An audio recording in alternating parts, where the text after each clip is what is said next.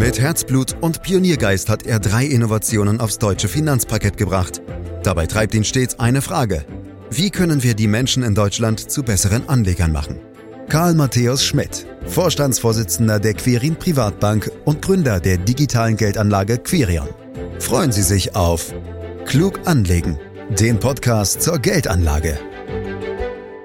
China ist und bleibt eine Art Blackbox. Viele Fragen sind zurzeit wirklich schwierig zu beantworten. Zum Beispiel, wie schlimm hat die Corona-Pandemie wirklich in den vergangenen Wochen in dem Riesenreich gewütet? Wie viele Menschen haben sich infiziert? Wie viele sind gestorben? Genaue Zahlen hierzu gibt es nach wie vor nicht. Und ebenso schwierig ist es, die aktuelle Konjunkturlage in China realistisch einzuschätzen. Steht die Wirtschaft wieder unter Dampf oder läuft alles eher langsam an? Und dann waren da ja auch noch die angeblichen Wetterballone, die Peking über den Pazifik nach Amerika geschickt hat. Es sind also wirklich viele Themen, die wir in diesem aktuellen China-Podcast ansprechen wollen.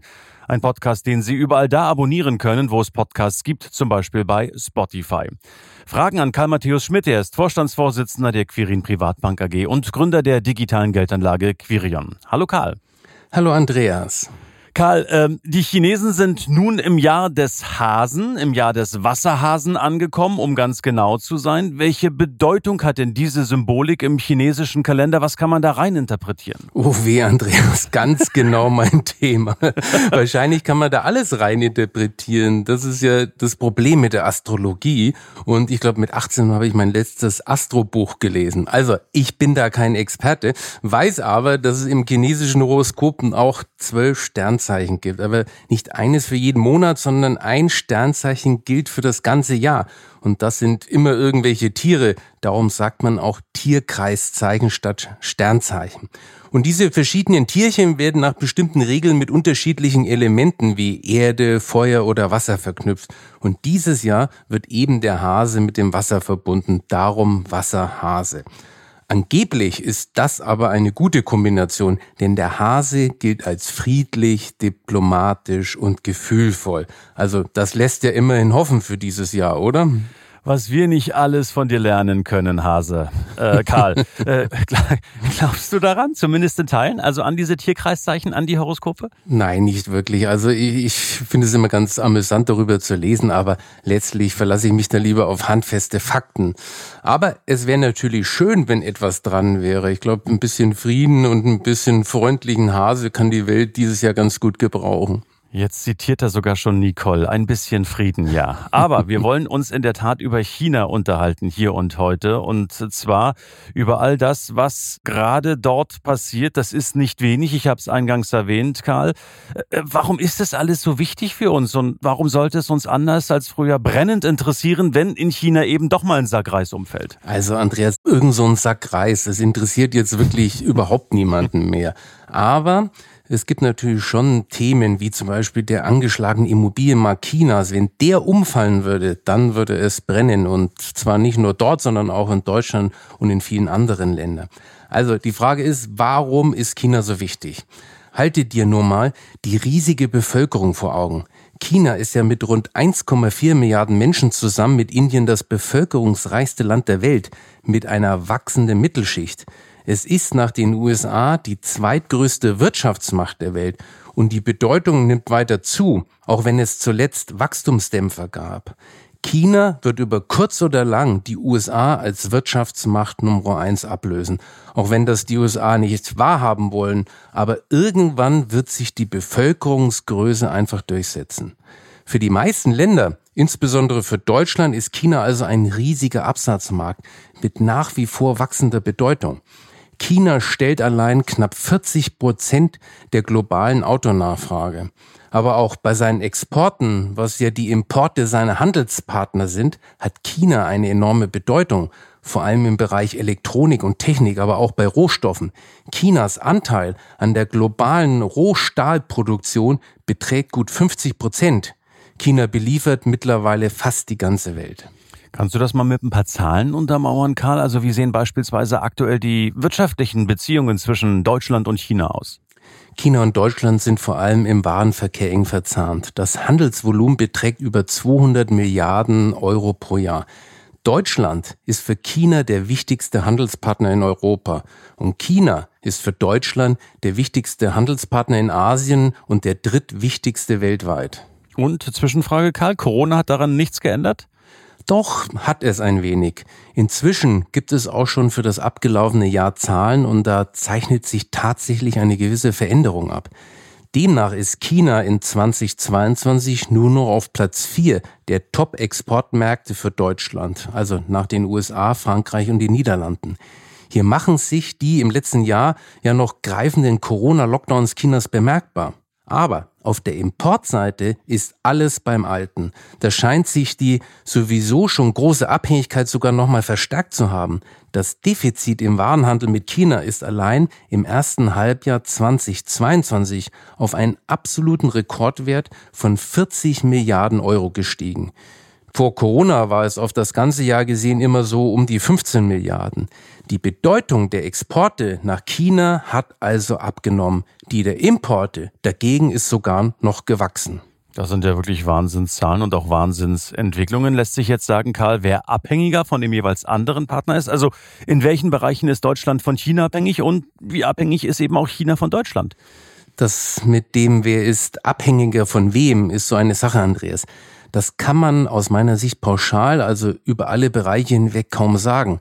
Da spielen eine ganze Menge Faktoren eine Rolle. Zum Beispiel, wie gut man den jeweiligen Handelspartner ersetzen könnte. Und da kann man fast nur spekulieren. Eine gewisse Annäherung schaffen wir vielleicht über die Im- und Exportanteile im Handel zwischen Deutschland und China. Der jeweilige Anteil Chinas an den gesamten Exporten und Importen Deutschlands beträgt rund 8 bis 10 Prozent, hat also jeweils ein Volumen von ungefähr 90 Milliarden Euro. Die entsprechenden Anteile Chinas sind da schon schwieriger zu ermitteln, dürften aber deutlich geringer sein. Schätzungen gehen davon aus, dass Chinas Exporte nach Deutschland ungefähr 6 Prozent der gesamten Exporte Chinas ausmachen. Der Importanteil aus Deutschland dagegen liegt bei rund 5 Prozent. Alles im Allen ist Deutschland also abhängiger von China als umgekehrt, denn die Export- und Importquoten sind aus deutscher Sicht höher als aus der chinesischen. Chinas Abhängigkeit von den USA dürfte da deutlich größer sein. Aber Karl, man kann doch fast überall lesen, wie abhängig zum Beispiel die Automobilindustrie von China ist. Und wenn ich dir genauer zuhöre, dann klingt das alles irgendwie nicht so dramatisch, wie ich finde. Ja, bisher habe ich auch von Handelsbeziehungen insgesamt gesprochen, nicht von einzelnen Branchen. Da gibt es ein relativ klares Bild. Das bekannteste Beispiel ist sicher die deutsche Autoindustrie. Konzerne wie BMW oder VW verkaufen gut ein Drittel ihrer Autos in China. Extreme Abhängigkeiten gibt es auch bei manchen technischen Komponenten wie Solarzellen. Hier ist die Importabhängigkeit sogar bei sagenhaften 95 Prozent. Also das Schicksal der grünen Politik hängt also an China. Ist doch eine interessante Konstellation, oder? Mhm, in der Tat, ja. Oder denk an die Metalle der seltenen Erden, die für die Fertigung vieler technischen Geräte benötigt werden, zum Beispiel für Autobatterien. Zwei Drittel davon kamen zuletzt aus China. Gleiches gilt für Handys. Auch hier kommen rund zwei Drittel aus China, auch weil zum Beispiel Apple dort im großen Stil produzieren lässt. Also, die Abhängigkeiten in einzelnen Bereichen sind teilweise dramatisch. Insgesamt sind sie aber nicht ganz so extrem. Äh, Karl, da muss ich echt nochmal nachfragen. Ich meine, wie wichtig ist jetzt China für unser Wirtschaftswachstum? Du hast ja schon angesprochen, äh, dass das Schicksal der grünen Politik an China hängt. Ähm, aber hier geht es jetzt um das große Ganze, also sprich um unseren Wohlstand. Äh, wie siehst du da die Abhängigkeiten? Ja, die Zahlen sprechen ja eine ziemlich eindeutige Sprache, Andreas. China ist und bleibt sehr wichtig für das Wachstum und damit auch für den Wohlstand. Nicht nur in Deutschland, sondern auch für viele andere Länder.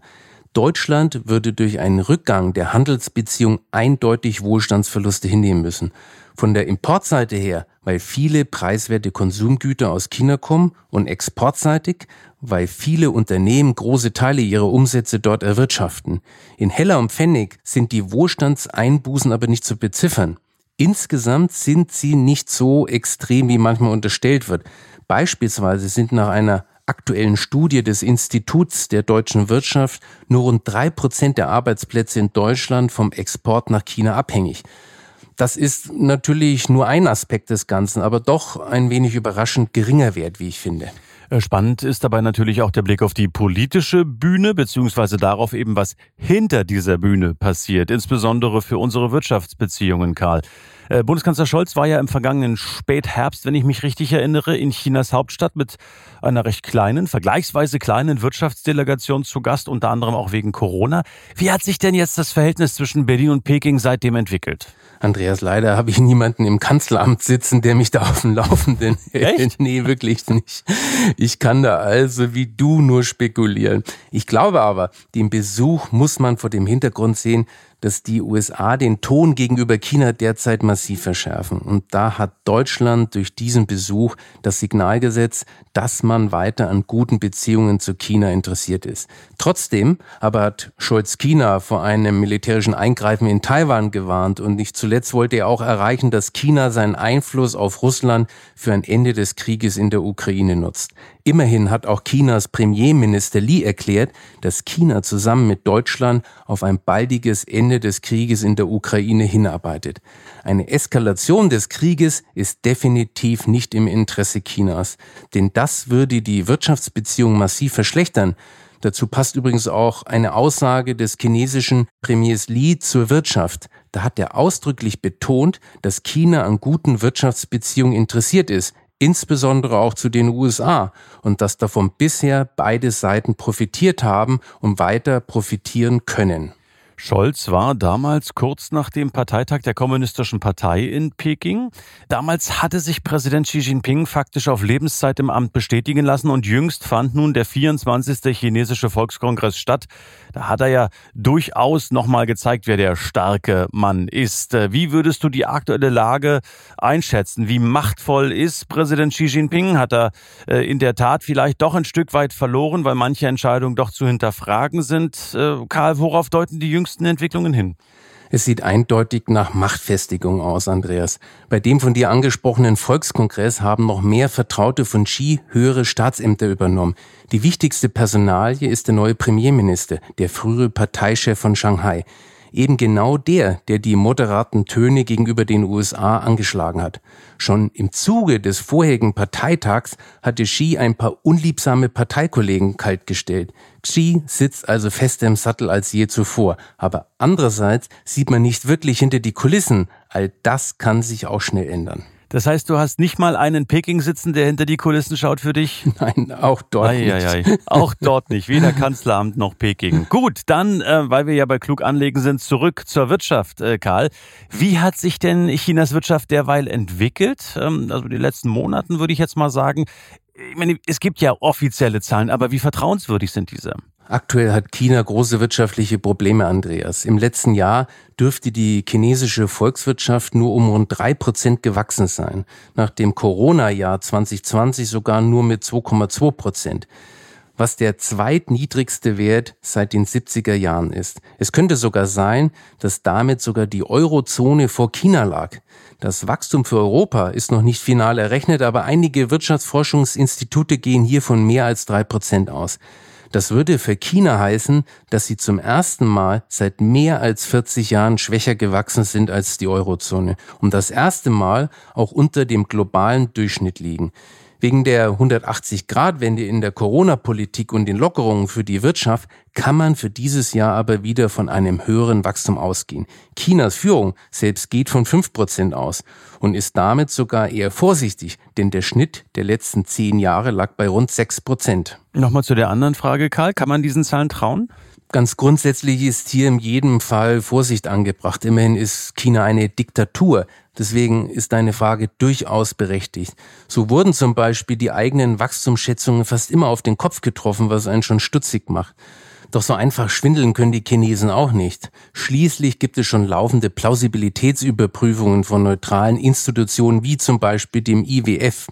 Ich vermute mal, dass Chinas Wachstumsschätzung von fünf Prozent dieses Mal bewusst zurückhaltend ist, weil das die Wahrscheinlichkeit erhöht, das Ziel auch nach internationalen Maßstäben sicher erreichen zu können.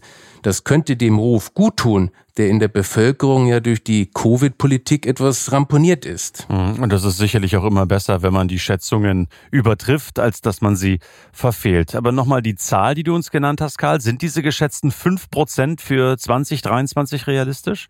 Es gibt schon einige Institute, die hier kritischer sind. Den Internationalen Währungsfonds IWF haben wir ja schon kurz angesprochen. Da geht man eher von 4,5 Prozent aus. Aber das ist ja auch kein so großer Unterschied zu den 5 Prozent Chinas. An den IWF-Schätzungen ist aber vor allem interessant, dass sie bezweifeln, dass China langfristig wieder über die 5 Prozent hinauskommt. Das heißt, der IWF hat auch die strukturellen Probleme Chinas im Blick, vor allem die Überalterung. Daran siehst du auch, wie wichtig für China gute Beziehungen zum Rest der Welt sind. Um ihre Wachstumsschwäche zu überwinden, brauchen die Chinesen vor allem die USA und Europa. Die Russen allein helfen dabei so gut wie auch nicht. Mhm. Und es gibt natürlich noch das Thema Überalterung, hast du ja schon kurz angesprochen, Karl. Gibt es weitere Probleme, die zu dauerhaften Wachstumsdämpfern führen könnten? Was glaubst du? Ein drohender Handelskrieg mit den USA ist hier sicher einer der wichtigsten Punkte. Das ist letztlich auch für China ein Spiel mit dem Feuer, weil es vor allem im Technologiebereich extrem von den USA abhängig ist. Im letzten Jahr zum Beispiel hatten die USA da schon mal die Daumenschrauben angezogen und die Versorgung chinesischer Technologiefirmen mit wichtigen Chip-Produkten eingeschränkt. Das hat viele Firmen in China empfindlich getroffen. Und auch sonst dürften die Chinesen aktuell zu spüren bekommen, dass sich viele Länder nach Alternativen umschauen. Das Beispiel Russland hat ja gezeigt, wie gefährlich zu einseitige Handelsbeziehungen sind. Ich lese auch immer wieder von Problemen im Immobiliensektor. Ist da was dran? Das ist langfristig gesehen vermutlich sogar das größte Problem Chinas, weil es eng verbunden ist mit einem anderen Problem, nämlich der Überalterung. Schätzungen gehen davon aus, dass rund ein Viertel des chinesischen BIP direkt oder indirekt von der Entwicklung des Immobiliensektors abhängt. Und der ist ja aufgrund extremer Immobilienspekulationen und entsprechend harter Regulierung schon seit Jahren in der Krise. Und wie es mit diesem Sektor langfristig weitergeht, hängt eben stark mit der Überalterung Chinas zusammen. Die Vereinten Nationen gehen davon aus, dass die Bevölkerung bis zum Ende des Jahrhunderts massiv schrumpfen wird auf ungefähr eine Milliarde. Manche Analysen gehen sogar von nur rund 800 bis 900 Millionen Chinesen aus. In jedem Fall aber wird das dazu führen, dass die Wohnungsnachfrage in der Zukunft deutlich zurückgeht. Zum einen wird dann die Bauaktivität nachlassen. Es werden aber auch die Preise sinken. Und das hat dann nochmal einen zusätzlichen Effekt. Denn fast 90 Prozent aller Chinesen besitzen Immobilien. Das macht im Schnitt 70 Prozent ihres Vermögens aus. Wenn der Wert ihrer Immobilien schrumpft, dann wird sich das wohl auch negativ auf den Konsum auswirken und damit auf die Wirtschaft.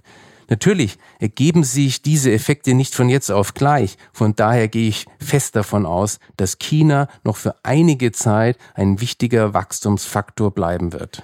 Was bedeutet das jetzt alles für Chinas Unternehmen und damit auch für die Börsen, Karl? Ich meine, chinesische Aktien wurden ja lange Zeit eben wegen der schon angesprochenen politischen Corona-Unwägbarkeiten mit zum Teil extremen Abschlägen gehandelt. Ändert sich das jetzt nach dem Opening? Eine kräftige Kurserholung hat es ja schon Ende des letzten Jahres gegeben, als sich die Corona-Öffnung abzeichnete. Da gab es ja schon Kursanstiege von 20 bis 50 Prozent, je nachdem, welchen Aktienindex du dir da rauspickst. Das ist in China ja leider etwas unübersichtlich. Seit Jahresanfang laufen aber die meisten breiten Indizes wieder eher seitwärts. Und wie es weitergeht, ist dann wieder Kaffeesatzleserei. Auf einzelne Länder sollte man sowieso nicht spekulieren. Das weiß ich aus anderen Podcasts, absolut. Und trotzdem muss ich nachfragen, Karl, wie man jetzt China abbildet in einem breit diversifizierten Portfolio. Ähm, Fakt ist, auch das haben wir gelernt, ein MSCI World ETF reicht da nicht aus, äh, wie wir in einem anderen Podcast auch gelernt haben. Ähm, deshalb erklär uns, also muss es ein China ETF sein oder ein Emerging Market ETF, den man on top noch in ein breit diversifiziertes Portfolio reinpacken sollte? Einen eigenen China-ETF braucht man nicht unbedingt, Andreas. Ein Emerging Market ETF reicht aus, um auch China mit abzudecken. Für ein wirklich breit aufgestelltes Aktiendepot brauchst du aber auf jeden Fall Indizes, die die Schwellenländer mit abdecken. Und um da ein möglichst optimales Rendite-Risiko-Verhältnis zu erreichen, sollte man sich auch dabei an der Marktkapitalisierung orientieren. Darüber haben wir ja auch schon oft gesprochen. Das macht ja einen Kern des prognosefreien Investierens aus. China hat mit gut 30 Prozent den größten Anteil am Schwellenländerkuchen. Die Schwellenländer insgesamt stehen allerdings nur für rund 15 Prozent des Gesamtportfolios. Das heißt, der China-Anteil bewegt sich in einem internationalen Portfolio bei gut 4 Prozent. Das ist weniger als viele denken. Die weltwirtschaftliche Bedeutung Chinas täuscht hier etwas. Dass der Anteil letztlich doch so überschaubar ist, liegt auch daran, dass immer noch nicht alle Märkte in China einwandfrei investierbar sind. Aber ganz ehrlich, Andreas, so richtig traurig bin ich über den relativ kleinen Anteil nicht. Du darfst ja nicht vergessen, dass China nach wie vor eine Parteiendiktatur ist und nach Gusto in das Wirtschaftsleben eingreifen kann. Karl, dann lass uns zum Ende kommen, den Kreis schließen und Achtung, Wortwitz, Tierkreis. Lass uns den Tierkreis schließen, vielleicht mit der Frage, was eigentlich nach dem Hasen kommt, Karl. Ich habe nachgeschaut, dann wird's richtig feurig, Andreas. Oh, oh, oh. Denn dann kommt der Drache. Der ist sehr entschlossen und wird vor allem mit Glück, Reichtum und Macht verbunden politisch gesehen also etwas zwiespältiger als der Hase, aber lass uns mal davon ausgehen, dass uns jetzt erstmal das Tierkreiszeichen Wasserhase Glück bringt. Vom Wasserhasen zum Drachen, all das präsentiert von Karl Matthäus Schmidt. Ich danke dir ganz herzlich dafür, für diesen Podcast, für all die Infos. Ähm, meine Damen, meine Herren, Sie können diesen Podcast gern abonnieren, um keine Folge zu verpassen. Sie können natürlich klug anlegen mit Ihren Freunden und Bekannten teilen.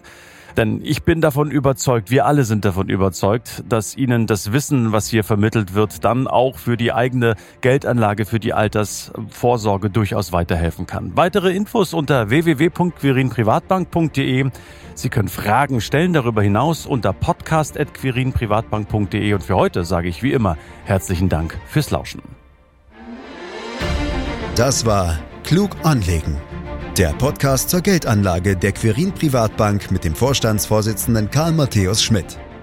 Wir freuen uns über Ihre Rückmeldungen und Themenwünsche, die Sie uns gerne an podcast.querinprivatbank.de senden können. Die Quirin Privatbank steht für echte Unabhängigkeit, da sie auf Provisionen und hauseigene Produkte verzichtet. Das innovative Anlagekonzept Marktmeinung Wissen beruht auf bewährten Erkenntnissen der Finanzmarktforschung und investiert frei von Prognosen in den weltweiten Kapitalmarkt. Die Bank unterstützt interessierte Anleger bei der Altersvorsorge und dem langfristigen Vermögensaufbau. Mehr Informationen erhalten Sie unter querinprivatbank.de.